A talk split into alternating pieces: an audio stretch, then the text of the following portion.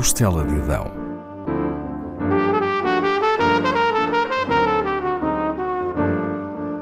Com Paula Castelar.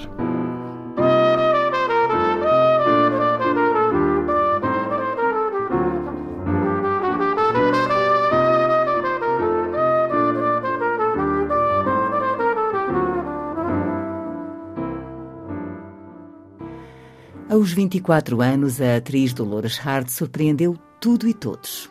Decidiu pôr fim à sua carreira de sucesso em Hollywood para se tornar freira. Dolores Hicks nasce em 1938 numa família de artistas. Bert Hicks, o seu pai, é ator e a sua tia está casada com o cantor Mário Lanza. Os pais separam-se quando Dolores tem 3 anos e a sua mãe, Harriet Hicks, conta com o apoio dos pais para a educar. Dolores passa um período em Chicago com os avós, onde frequenta uma escola católica. Ao lado do avô, que é projecionista num cinema, encanta-se pela sétima arte.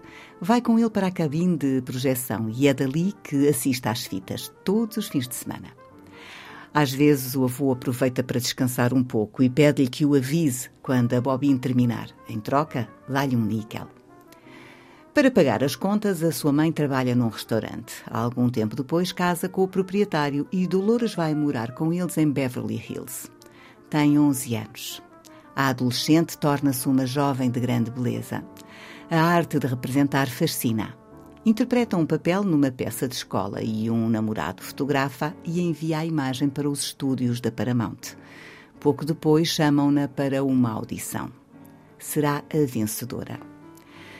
O filme é Loving You, onde Dolores, de 18 anos, contracena com o também jovem Elvis Presley. Ele já é um cantor conhecido, mas ela ignora isso. Quando o vê a primeira vez, ele apresenta-se e ela pergunta-lhe o que faz. São ambos cristãos. Nos bastidores leem excertos da Bíblia um ao outro. Miss Dolores, como Elvis lhe chama, e ele tornar-se-ão bons amigos.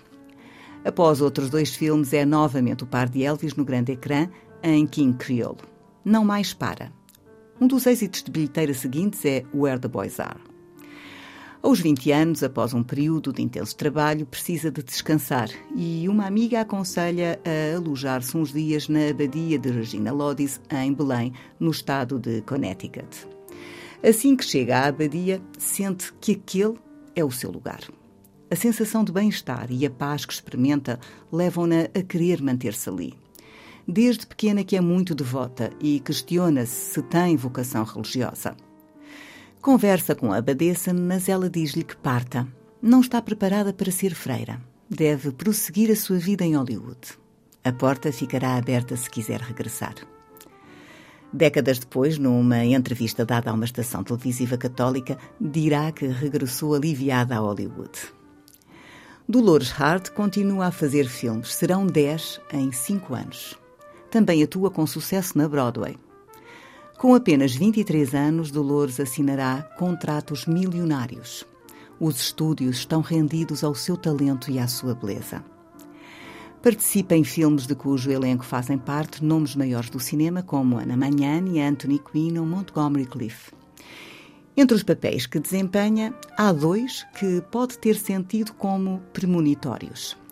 Numa série televisiva, interpreta uma missionária católica e no filme de 1961, Francisco de Assis, onde contracena com Bradford Dillman, é Clara de Assis, a seguidora de São Francisco e fundadora da primeira ordem religiosa feminina. Esse filme leva a encontrar-se com o Papa João XXIII numa audiência que a marca.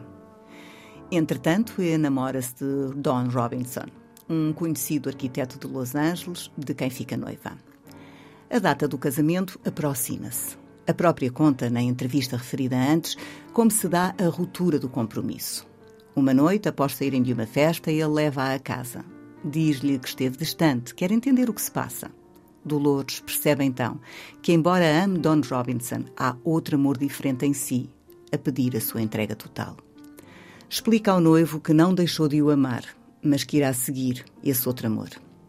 Tem 24 anos abandona o estrelato hollywoodesco e entra na congregação beneditina de clausura no mosteiro de Regina Lodis, a sua nova casa. Don Robinson nunca casará. Os dois serão amigos durante mais de 50 anos, até ao fim da vida dele. Nunca deixará de a visitar no mosteiro, na Páscoa e no Natal. Em 2012, Madre Dolores é entrevistada no documentário God is the Bigger Elvis, onde fala sobre a sua vida. No ano seguinte, sai o livro The Year of the Heart, uma biografia escrita por ela e pelo seu amigo Richard New. A religiosa chegou a estar na direção da abadia entre 2001 e 2015. Durante o seu ministério, tem aproximado a congregação das pessoas através das artes criou uma escola artística e todos os verões são encenados musicais nos quais participa a comunidade.